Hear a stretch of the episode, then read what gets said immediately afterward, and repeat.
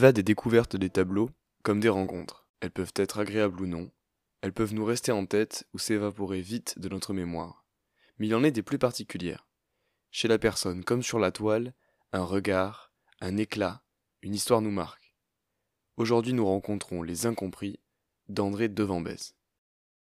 Dans son roman Le Pavillon d'or, Yukio Mishima écrit Dans tous les recoins du pays, il y avait un, dix millions de gens qui ne suscitaient point l'attention, j'étais de leur nombre. Que ces gens-là veuillent vivre ou mourir, le monde s'en souciait comme d'une guigne. Ils sont là, un bel échantillon de ces millions dont le sort indiffère les unes de journaux, les grands penseurs et héros de l'histoire présente. Pourtant, ne croyez pas que la grande marche du monde, qui les a laissés sur le bord de la route, les indiffère, eux. Prenez place dans un café bruyant, tendez l'oreille à un groupe de rhéteurs aux joues rouges et émaciés, et voyez se mettre en branle la fabrique de l'opinion publique.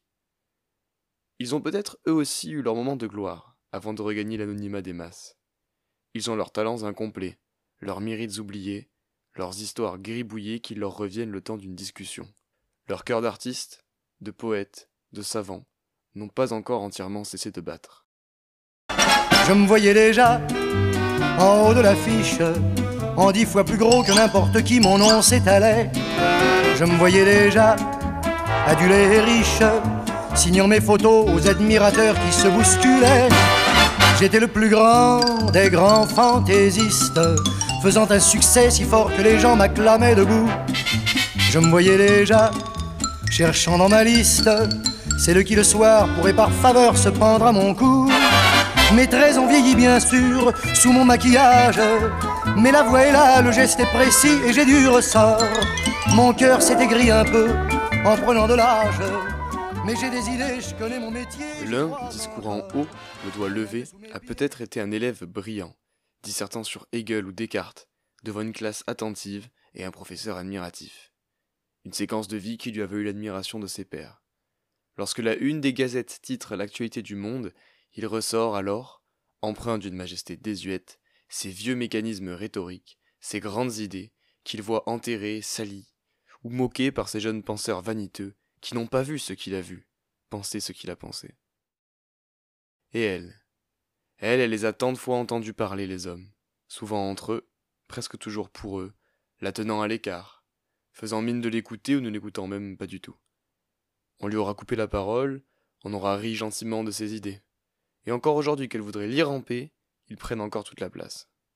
Pourtant elle les connaît, ces hommes, mieux qu'eux-mêmes peut-être. Elle connaît leur fierté si fragile et leurs espoirs immatures. Elle a reçu leurs confessions, leurs rêves, mais qui a écouté ces rêves à elle? Un jour cependant, ils l'ont regardée. Oh oui, ce jour-là, ils l'ont contemplée. Combien ils ont été attentifs cette fois, lorsqu'elle posait nue, lascivement sur un divan, immortalisé à jamais par le pinceau d'Édouard Manet. Mais aujourd'hui, qui s'en souvient?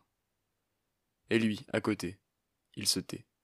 Ce sont toujours les mêmes pensées qui reviennent en cercle, les regrets, et surtout les rancœurs.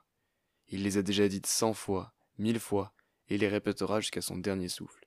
Il n'a plus que ça à dire. Il se transforme en automate. Il a travaillé dur, si dur. On lui a dit que c'était la clé du salut, de l'honneur. Il a cru aux idées de son siècle. Il n'avait pas les beaux mots, les jolies lettres, mais il savait ce qui était important. Ce que coûte l'effort, ce que coûte le pain, ce que coûte l'affection.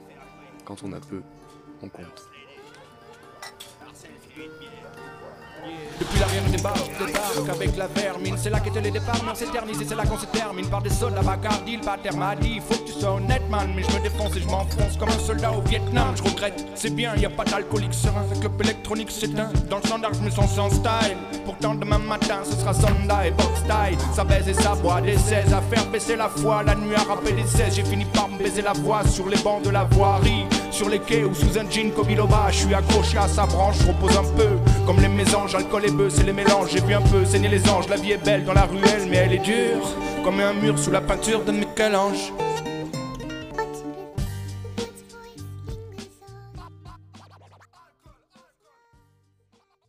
Ne croyez pas que la grande marche du monde qui se fait sans eux, les laissant dans son ombre, les désintéresse. Non, bien au contraire, ne le croyez pas, ce serait fort présomptueux. Avec leur bout de sagesse, leurs expériences fracassées, leurs restes d'idées passées de mode, ils pensent, et ils parlent. Ils décortiquent les faits avec leurs yeux fatigués qui ne voient plus très juste. Ils essayent encore de comprendre, encore d'être entendus, et tant pis si ce n'est que d'eux-mêmes. Leur radotage et leurs emportements gâteux contiennent encore un peu de vérité. Si la grande marche du monde s'écrit sans eux, c'est bien l'océan des voix inaudibles qui crient dans le tumulte qui en compose le